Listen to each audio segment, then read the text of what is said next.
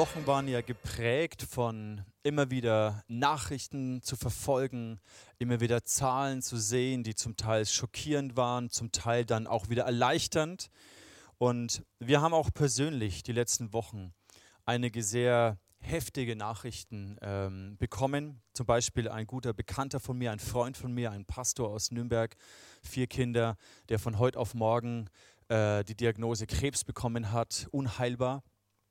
Ähm, ein anderer guter Freund von mir, den ich begleiten darf in seiner persönlichen Familien- und Ehesituation, der von heute auf morgen realisiert hat, dass seine Ehe am Zerbrechen ist. Etwas anderes in der Familie, was wir als Nachricht bekommen haben, dass die Frau von ähm, dem Bruder von der Franzi plötzlich nachts äh, hat das Herz aufgehört zu schlagen und seitdem liegt sie im künstlichen Koma, hat äh, drei Kinder, ist mit dem, vierten, mit dem vierten Kind schwanger. Also Nachrichten, die dich, die, dich, die dich schockieren, die dich aufwühlen, wo du vor allem merkst, Leid und heftige Situationen sind, sind allgegenwärtig.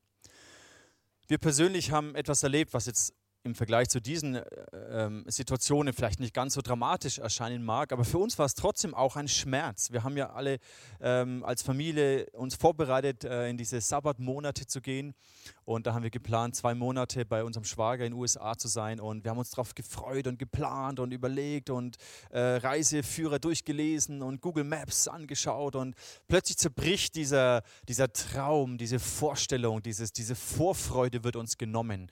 Ähm, wir haben es noch nicht ganz abgehakt, aber eigentlich zu 80, 90 Prozent haben wir diesen Traum von als Familie zwei Monate in Amerika sein abgehakt. Und natürlich ist es vielleicht nicht so dramatisch und wir gehen vielleicht dann nächstes Jahr.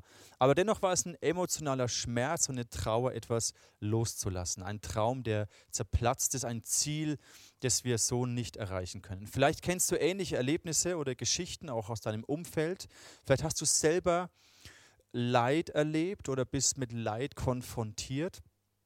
Vielleicht hast du selber enttäuschende, vielleicht erschütternde Erfahrungen gemacht, die deinen Lebensplan komplett durcheinander gebracht haben, die deine Vorstellung von dem, wie dein Leben aussehen kann oder sollte, worauf du vielleicht hingearbeitet hast, dass es plötzlich ähm, zerplatzt. Und mir ging es oft so, wenn ich so schwierige Geschichten gehört habe, dann war es so in mir oft so eine diffuse, insgeheime Hoffnung, naja, mich wird es ja wahrscheinlich nicht treffen, jetzt zum Beispiel, wenn man von Krebs hört oder so.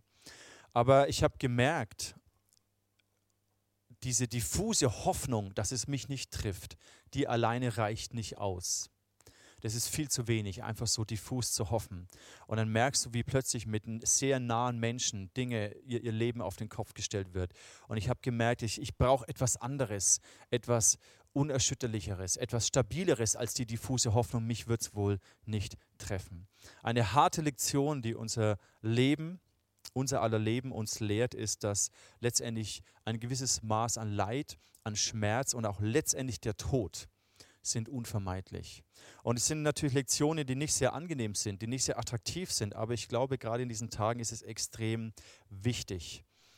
Und mein Herz und der, der Grund, warum ich zu euch darüber reden möchte, ist, dass wir lernen, mit, mit, mit Schmerz, mit Leid, mit schwierigen Situationen umzugehen, dass wir nicht in Verzweiflung enden, in Resignation, in Hoffnungslosigkeit, sondern wie es der Titel nennt, dass wir vom Leid zum Leben hindurchkommen. Und es bedeutet nicht, dass unser Leben hier auf dieser Erde ohne Leid sein wird, sondern da ist eine Ewigkeitsperspektive dahinter. Und deswegen habe ich auch diese Botschaft in zwei Teile geteilt. Heute möchte ich ein bisschen allgemeiner darüber sprechen und euch in verschiedene Weltanschauungen mit hineinnehmen und daraus im Kontrast dazu euch uns aufzeigen, was das Christentum uns an Hoffnung und Perspektive bietet. Und nächste Woche möchte ich konkreter noch darauf eingehen, wie du ganz persönlich durch solche Zeiten hindurchgehen kannst. Ich würde mal sagen, in der Vergangenheit, wenn wir die Jahrhunderte ein bisschen zurückdrehen, sehen wir, dass die Menschen viel mehr gewohnt waren an Leid, an Schmerz, an Tod. Und ich glaube, so damals waren ja Pest und Krankheiten und Kriege waren irgendwie allgegenwärtig. Also du konntest jederzeit, warst, war Tod irgendwie präsent. Heute würde ich sagen, so nach dem Ende des Zweiten Weltkrieges, auch nochmal speziell dann nach dem Ende des Kalten Krieges, wo sich die ganze Weltordnung so neu formiert hat, würde ich mal sagen, haben wir mehr und mehr das aus unserem Bewusstsein weggedrängt, dass Leid und Tod zu unserem Leben dazugehören. Gerade in unserer Hightech entwickelten Gesellschaft, den, die, die medizinischen Möglichkeiten, die globale Vernetzung lässt uns manchmal so unbesiegbar und unantastbar erscheinen. Und dann kommt so etwas wie ein, ein Virus und die ganze Weltordnung steht Kopf. Ich glaube, dass wir als Christen, gerade dann in solchen Zeiten, dass es so wichtig ist, dass wir zum einen für uns Hoffnung haben, dass wir eine unterschiedliche Grundlage haben, aber dass wir dadurch auch anderen Menschen Hoffnung geben können. Und deswegen ist es mein Ziel, mit dieser Botschaft euch zu stärken und euch zu ermutigen und euch oder uns gemeinsam anzuleiten, wie wir damit umgehen können. Ich möchte jetzt auf vier ähm, Weltanschauungen eingehen und euch da kurz so im Schnelldurchlauf mitnehmen. Das erste ist, ähm, genau, vielleicht noch kurz zu diesen Weltanschauungen. Du wirst dich vielleicht nicht so stark identifizieren können mit diesen Weltanschauungen, weil du sagst, ja, ich bin Christ, ich glaube das. Aber ich glaube, dass wir realisieren dürfen, dass vieles von diesen Strategien, die diese Religionen oder Weltanschauungen gebrauchen, um mit Leid umzugehen, auch letztendlich in unserem Leben vorhanden sind. Von daher reflektiere dich doch selber, während du das hörst, was es mit deinem Leben zu tun hat, wie du vielleicht gelernt hast oder geprägt wurdest, mit Leid umzugehen. Ich möchte starten mit den sogenannten karmischen Religionen. Karmische Religionen sind Religionen, die an Karma glauben. Und da möchte ich beginnen mit einem Slido, mit einer Umfrage. Und jetzt bitte ich dich, dein Handy herzunehmen oder deine, dein Tablet oder wie auch immer. Nimm etwas her. Du siehst jetzt hier über den Screen, wie du zu dieser Slido-Umfrage kommst. Du kannst in deinen Browser gehen, slido.com eingeben und dann siehst du, kannst du Hashtag die Nummer eingeben 24622. Ich werde es hier auch mal ganz kurz für mich machen.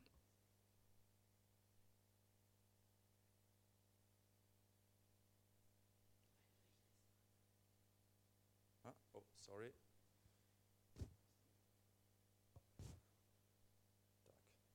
Danke.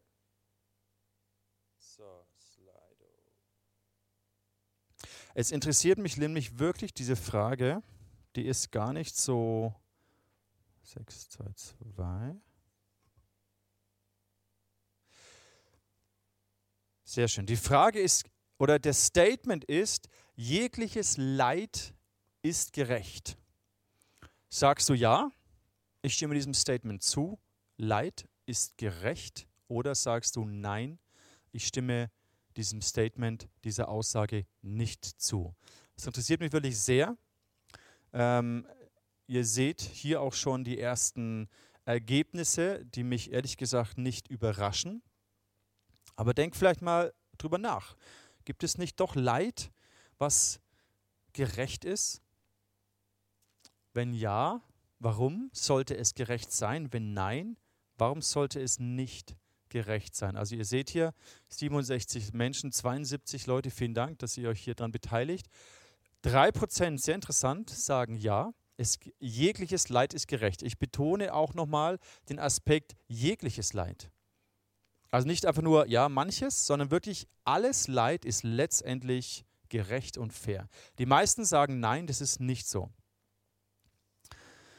Circa 880 Millionen Menschen auf diesem Planeten, das sind die Anhänger des Hinduismus oder der karmischen Religionen, würden sagen, sie glauben daran, an die Wiedergeburt. Das bedeutet, wenn du stirbst, dann wandert deine Seele in einen neuen Körper und du hast ein neues Leben. Und wenn du böse oder schlecht gelebt hast, moralisch schlecht gelebt hast, dann wirst du in deinem nächsten Leben Leid erfahren. Wenn du moralisch gut gelebt hast, wenn du ein guter Mensch warst, dann wird es dir in deinem nächsten Leben besser gehen. Wenn du irgendwann es schaffst, durch ein möglichst gutes Leben diesen Kreislauf zu durchbrechen, herauszutreten aus diesem Wiedergeburtskreislauf, dann, das ist so das ultimative Ziel, dann kommst du ins Nirvana, dann kommst du in diese Allseele. Das bedeutet, die karmischen Religionen glauben, dass wenn du, dass du, wenn du leidest, dann aufgrund dessen, was du in einem früheren Leben Schlechtes gemacht hast. Das bedeutet, in der Konsequenz, wenn man das durchdenkt, dass jedes Leid gerecht ist und fair ist. Also jedes Leid, was Menschen hier erleben, ist gerecht und verdient. Die meisten von euch sagen, nein, es ist nicht so. Die Strategie, wie diese Menschen in diesem Glauben mit Leid umgehen, ist letztendlich Resignation. Es bleibt dir nichts anderes übrig, als dieses Leid zu ertragen, zu erdulden, weil du hast es selber verdient. Du bist selber schuld daran, du hast es dir in deinem früheren Leben selber eingebrockt. Das bedeutet, jegliches Leiden ist gerecht und ist fair. Und du musst es einfach nur erdulden. Eine zweite große Weltanschauung für den Umgang mit Leid kommt aus dem Buddhismus. Interessant ist, dass der Buddhismus ja sogar als Reaktion auf die Konfrontation mit Leid entstanden ist. Die Geschichte des Buddhismus beginnt vor zweieinhalbtausend Jahren, plus minus. Zu dieser Zeit, vor langer, langer Zeit, gab es einen reichen Prinzen. Versucht es dir mal mit mir vorzustellen. Ein reicher Prinz, der wuchs in einem wunderschönen Palast auf. Er hatte alles. Er war geliebt. Er war genährt. Er war gesund. Er war glücklich. Es fehlte ihm an nichts. Er hatte alles, um ein glückliches Leben in Wohlstand und Gesundheit zu führen. Doch als er größer wurde, begann er nachzudenken, was denn wohl hinter diesen Palastmauern sich verbirgt. Weil er kannte bisher nur die Welt innerhalb des Palastes. Eine perfekte Welt, wie im Himmel.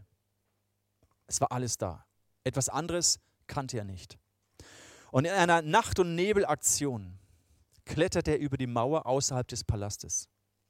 Und was er dort erlebte, was er dort sah, was ihm dort begegnete, erschütterte ihn zutiefst.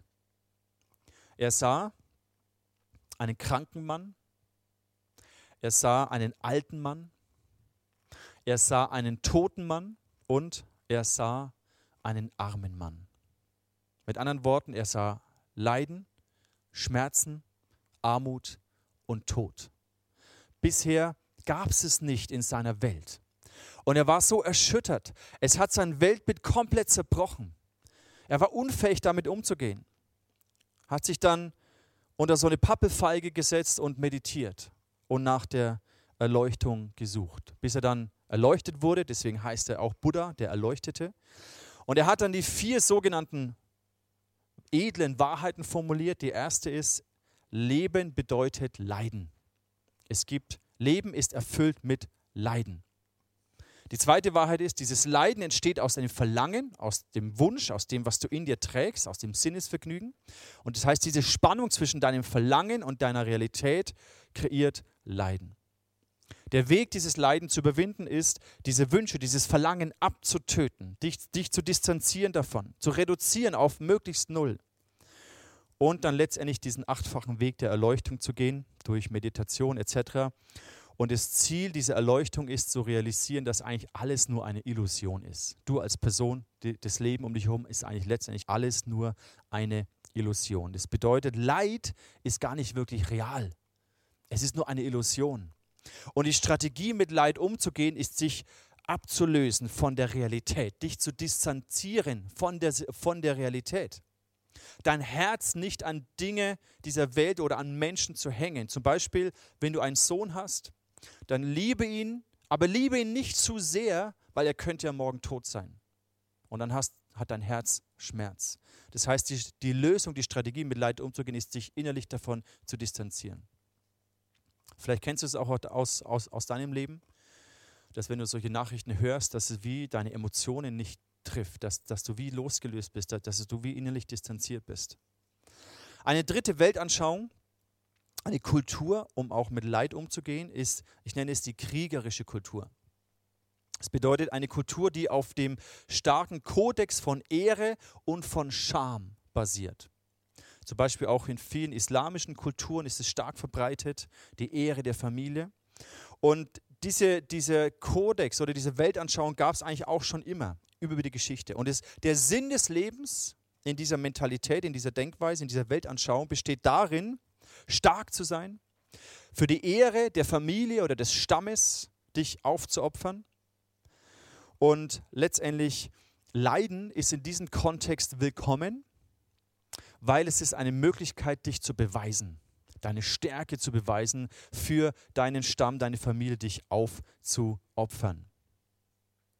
Wer von euch kennt die Filme Drachen zähmen leicht gemacht? Alle Kinder schreien, yeah, kenne ich. Meine Kids schauen die Serien jetzt inzwischen und so weiter.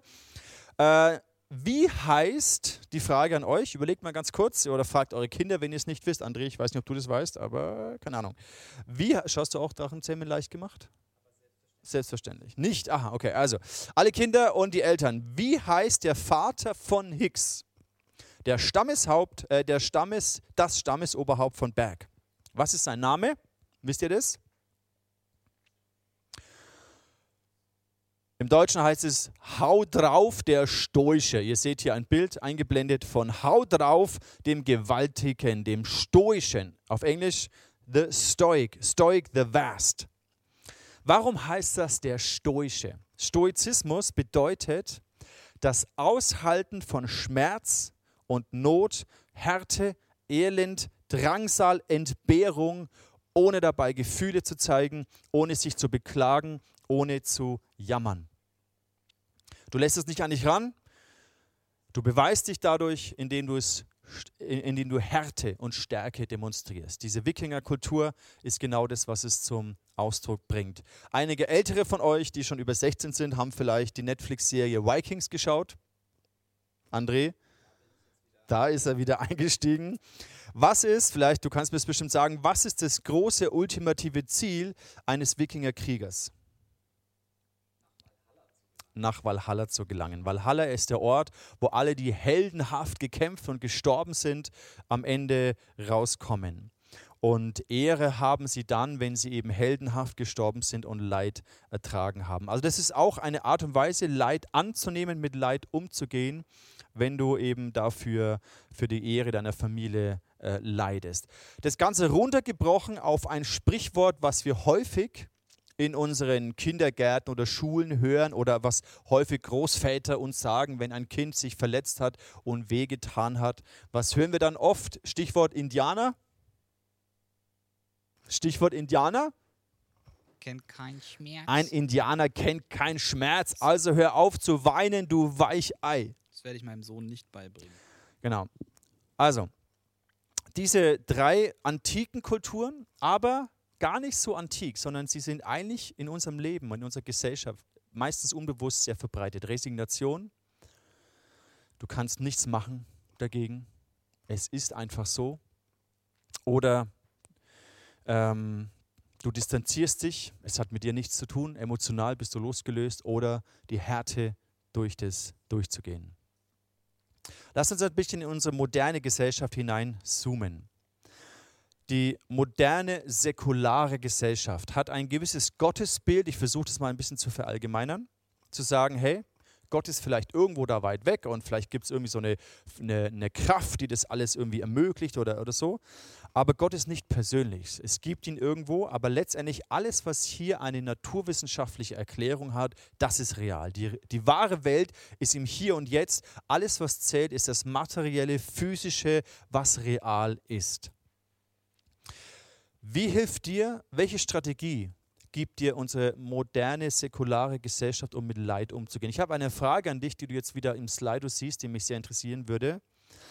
Versuch dir mal, vielleicht geht es dir auch so wie mir, dass wenn man sich vorstellt, wow, krass, wenn mir das passieren würde, versuch dir mal zu überlegen, was fändest du persönlich am schlimmsten? Diese folgende Situationen. Eine tödliche, du kannst wieder Slido nehmen, dein Handy. Ich gehe auch jetzt rein. Genau, du was fändest du persönlich am schlimmsten, wenn es dich treffen würde? Also entweder eine tödliche oder schwere Krankheit, der Verlust einer geliebten Person, also der Tod einer geliebten Person, wirtschaftlicher Bankrott, keine Versorgung im Alter zu haben, Altersarmut zu erleben oder die Angst davor, dass dein Lebensstandard eingeschränkt wird allein zu sein bzw. allein zu bleiben oder Trennung, Stichwort, äh, beziehungsweise Scheidung von meinem Partner.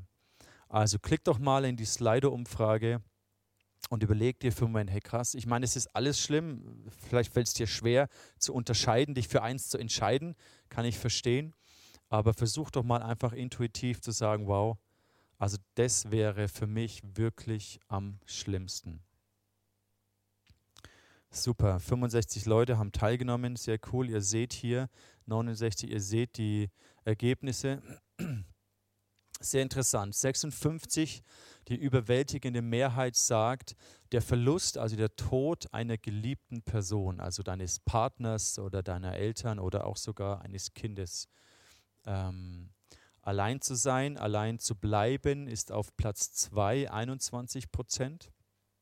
Trennung, Scheidung von meinem Partner, eine tödliche Krankheit, keine Versorgung, eingeschränkter Lebensstandard und der wirtschaftliche Bankrott ist letztendlich ganz tief unten. Sehr interessant. Ähm, wir kommen später auch nochmal auf diesen Punkt mit Verlust einer Person. Vielen Dank, dass ihr teilgenommen habt.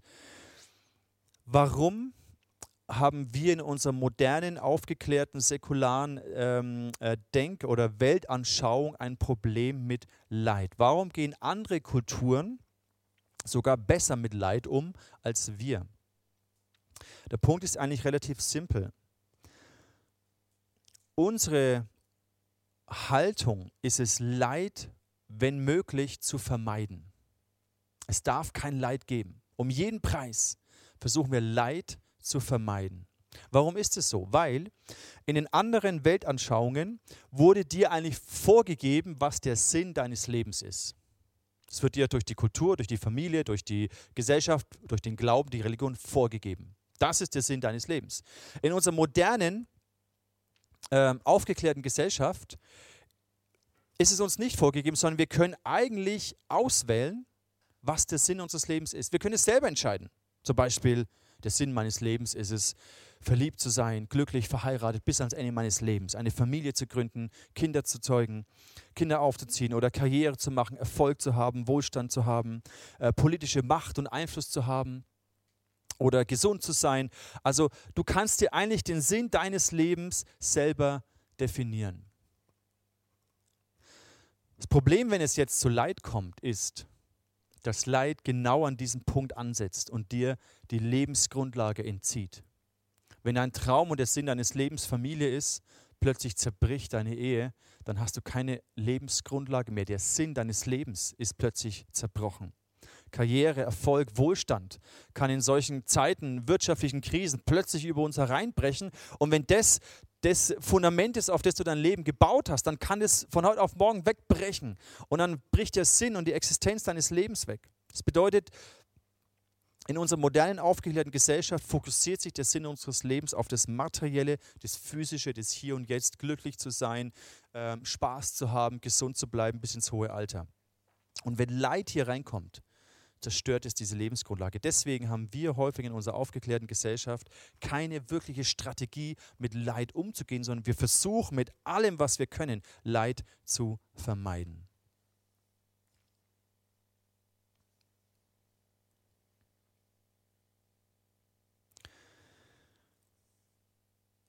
Welche von diesen Strategien findest du bei dir am ehesten wieder? Lass uns noch ein letztes Mal in eine Slido-Umfrage hineingehen. Also wir haben angeschaut, die verschiedene Strategien oder Umgang mit Leid in unserem Leben. Und natürlich sagst du jetzt, ich bin jetzt kein Buddhist oder Hinduist oder ich bin auch nicht aus einem Kriegerstamm ent, entsprungen, aber du kennst vielleicht trotzdem, dass du geprägt wurdest, hey, mit Härte und du musst es aushalten oder du, du bist vielleicht der Typ, der resigniert, der irgendwie in Depression fällt, wenn etwas passiert, was du nicht handeln kannst. Ähm, was ist so deine innere Strategie? Oder du merkst, du bist innerlich distanziert, wenn du irgendwelche Videos von, von Flüchtlingskindern siehst oder, oder Leid hörst, du, es, es berührt dich gar nicht, du bist innerlich losgelöst davon. Du traust dich vielleicht auch nicht zu lieben, weil das könnte ja kaputt gehen oder das könnte ja sterben oder es könnte ja weggenommen werden. Vielleicht bist du geprägt hier nach dem Motto, Indianer kennt keinen Schmerz. Ähm, du musst es aushalten, du musst stark sein, du musst, darfst keine Emotionen zulassen, keine Schwäche, du darfst nicht weinen. Äh, der darf sich nicht beklagen. Ähm, vielleicht bist du so geprägt oder du merkst, dass du überhaupt keine Möglichkeit hast, damit umzugehen und eher in Richtung Angst, Panik oder Verzweiflung tendierst. Wir sehen hier auf dem Screen die Antworten. Vielen Dank wiederum, dass ihr euch da mit einklingt. Innere Distanzierung und Loslösung ist mitunter die stärkste Gruppe, na, knapp mit 38 Prozent. Knapp darunter 36 Prozent Schmerz aushalten, stark sein müssen, Emotionen äh, nicht zulassen, nicht weinen dürfen. Indianer kennt keinen Schmerz. Angst, Panik, Verzweiflung ist eher 16 Prozent und Resignation, Depression, einfach dieses hilflose Aushalten, hilflose Erdulden mit 13 Prozent das Niedrigste. Vielen Dank für eure Beteiligung. Ich möchte im Kontrast zu diesen Weltanschauungen, möchte ich mit euch jetzt hineintauchen in das Neue Testament, in das Christentum, in unseren christlichen Glauben und entdecken, welche Strategie was, welche Grundlage gibt uns das Christentum, unser Glaube, um mit Leid umzugehen? Einer der Gründe, warum sich in den ersten Jahrhunderten der Kirchengeschichte das Christentum so stark ausgebreitet hat, warum es trotz der Verfolgung und des Leides so attraktiv war, war, weil es Menschen eine Perspektive, eine Strategie gegeben hat, mit Leid umzugehen. Ich meine, die damalige Zeit war ja nochmal weitaus brutaler und tödlicher und, und kränker als, als heute. Also die Möglichkeiten waren ja komplett anders. Das heißt, die Menschen, wie ich es vorhin schon erwähnt habe, waren viel deutlicher mit Leid, ähm, Schmerzen konfrontiert. Und da kam das Christentum. Und da, wo die, die griechische Philosophie, die römische Philosophie gesagt hat, hey, du musst Leid aushalten, hart sein, du musst dich distanzieren, du darfst deinen Sohn nicht zu arg lieben, weil er könnte morgen schon tot sein, da haben die Christen eine komplett andere Sicht hineingebracht. Und lass uns da eintauchen. Ich möchte, wie gesagt, nächstes Sonntag das dann nochmal konkreter für dich äh, runterbrechen, um dir Hilfestellung zu geben. Das Erste, was revolutionär anders ist im Christentum, ist, Gott kennt dein Leid. Gott kennt dein Leid. Wir sehen, dass Jesus als Sohn Gottes selbst in diese Welt gekommen ist und er hat Leid erlebt. Physisches, emotionales, geistliches Leid hat er erlebt. Jesus Christus ist in diese Welt gekommen, ist einer von uns geworden. Er ist Mensch geworden, vollkommen Mensch und vollkommen Gott. Er hat so empfunden, wie wir empfinden. Er hat so gefühlt und Schmerz empfunden, so wie wir auch. Und er ist am Kreuz, er hat gelitten und ist am Kreuz gestorben.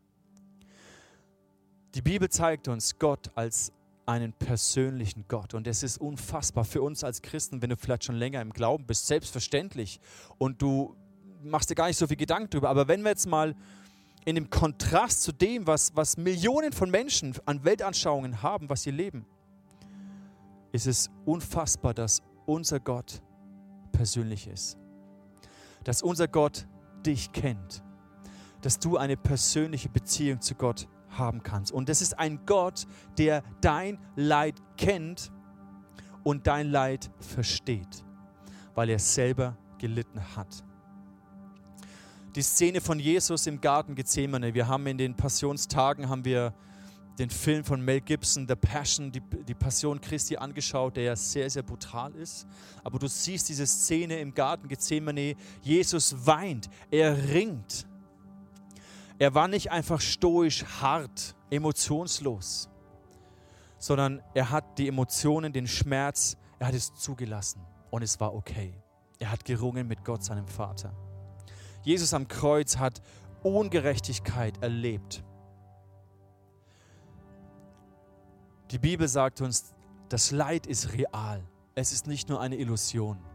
Es ist nicht gerecht, sondern Leid ist ungerecht und ist real. Und der Sohn Gottes selber hat dieses Leid an sich erlebt. Das heißt, wir glauben, wir kennen einen Gott, der dein Leid kennt.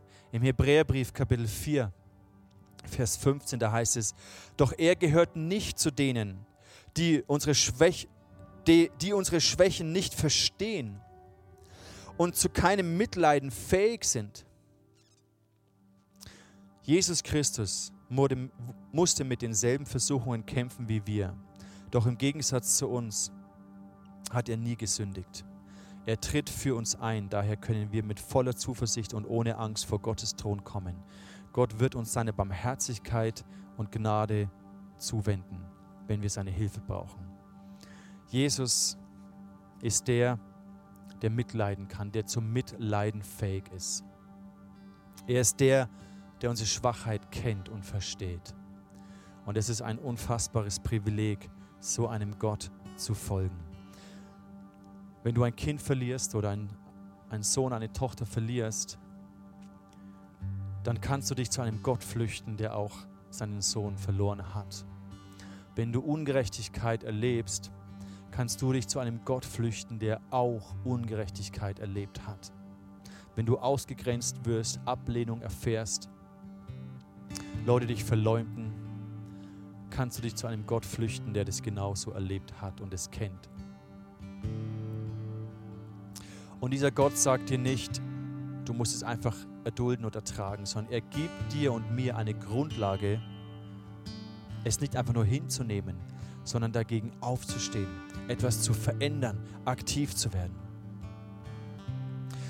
Der zweite Gedanke, den uns der christliche Glaube mitgibt, ist, und der hört sich banal an, gerade wenn du schon länger im Glauben unterwegs bist, aber versuch dir mal vorzustellen, was das für Bedeutung hat. Gott liebt dich persönlich in Ewigkeit. Gott liebt dich persönlich in Ewigkeit.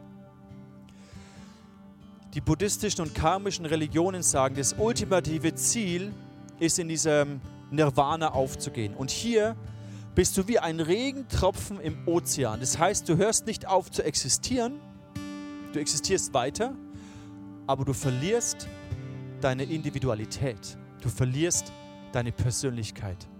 Und das bedeutet, deine Existenz in Ewigkeit ist eine Existenz ohne Liebe.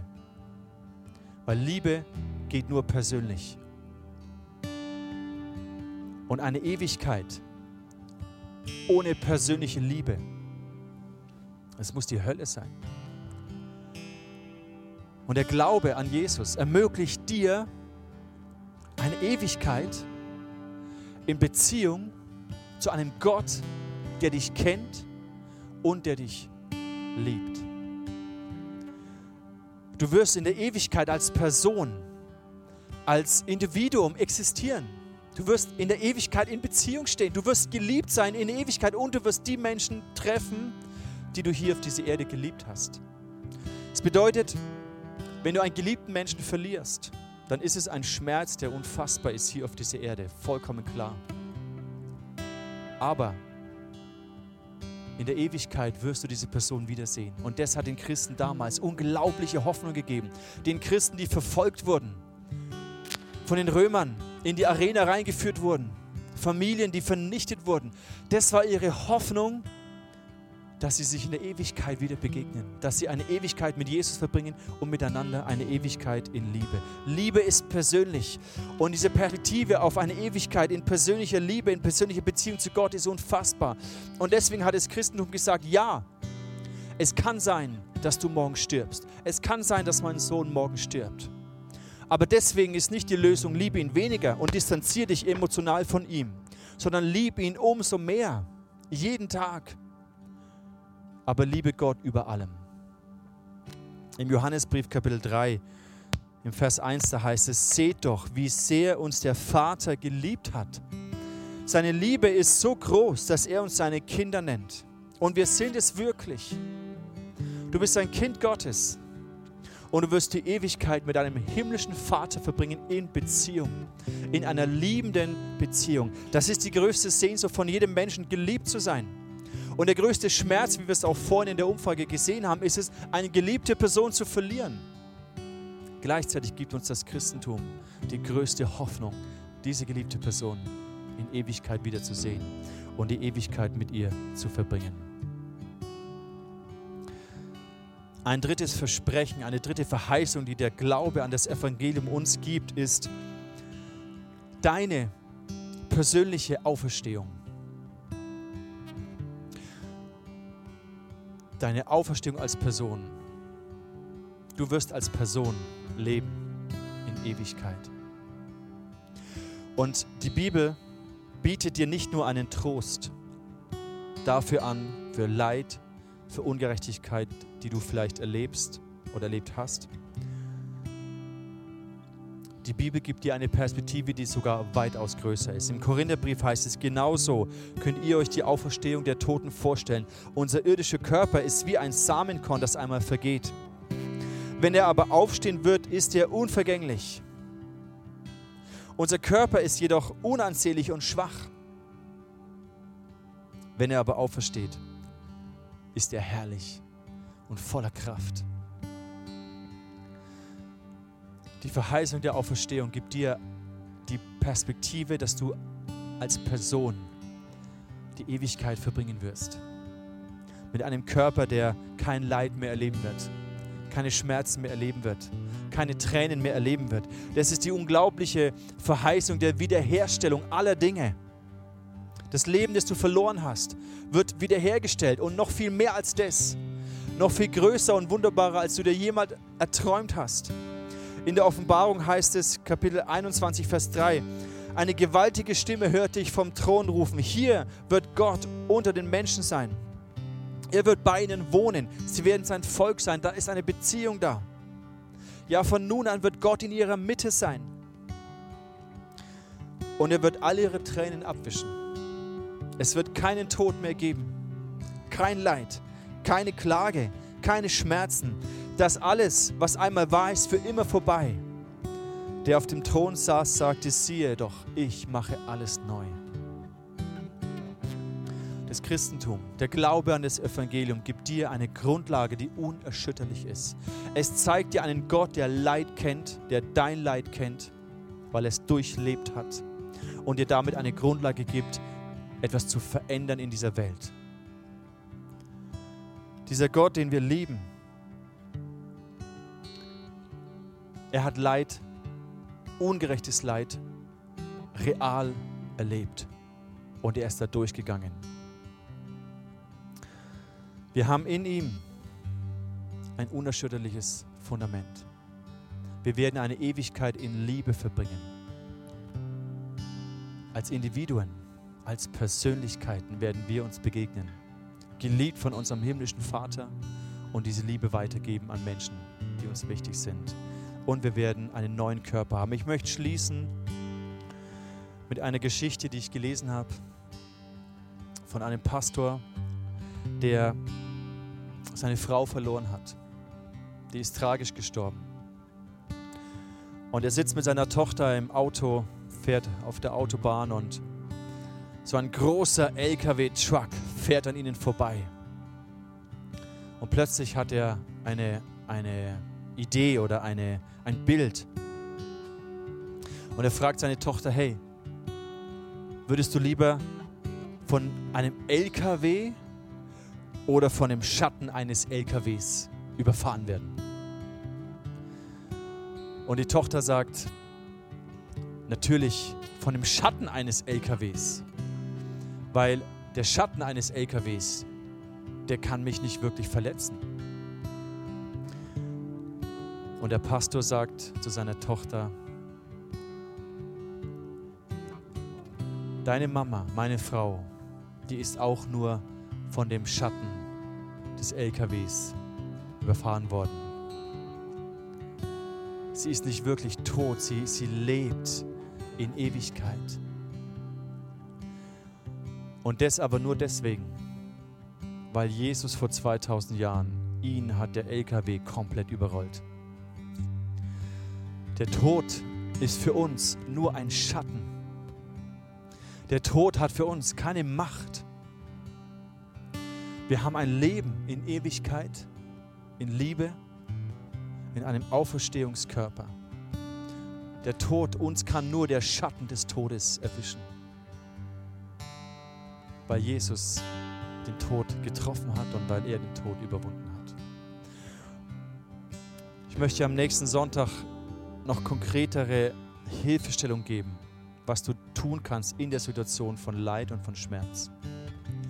Aber mit diesen Gedanken möchte ich für dich beten, dass du in deinem Glauben an Jesus, deinem Glauben an das Evangelium, dass es dir eine Perspektive gibt, mit Leid umzugehen, eine unerschütterliche Hoffnung gibt, auch wenn in deinem Leben Dinge anders kommen, als du dir vielleicht erträumt hast, wenn Träume zerplatzen, wenn Ängste plötzlich eintreffen, wenn Leid passiert. Das Leben lehrt uns die Lektion, dass Tod und Leid und Schmerz hier auf dieser Erde unvermeidlich sind. Aber unsere Hoffnung geht weit über das hinaus. Lass mich für dich beten und dann singen wir noch gemeinsam einen Song mit André. Jesus, ich danke dir, dass wir auf der Grundlage des Evangeliums eine komplett andere Sicht haben auf die Dinge dieser Welt, auf Leid, auf Schmerz, auf Enttäuschungen, auf zerplatzte Träume, auf Situationen, die wir nicht kontrollieren können. Und Gott, so bitte ich dich, dass du Hoffnung gibst in jegliche Situation von Leid hinein, sei es wirklich existenziell oder sei es einfach ein seelischer Schmerz, eine Not, die du gerade erlebst. Jesus, ich bete, dass du Hoffnung hineinsprichst, dass du neues Leben gibst. Und so segne ich dich in dem Namen von Jesus, dass der Glaube an das Evangelium für dich eine unerschütterliche Grundlage gibt, egal mit welcher Situation in deinem Leben. Nicht nur fertig zu werden, sondern gestärkt und ermutigt und mit Hoffnung daraus hervorzugehen.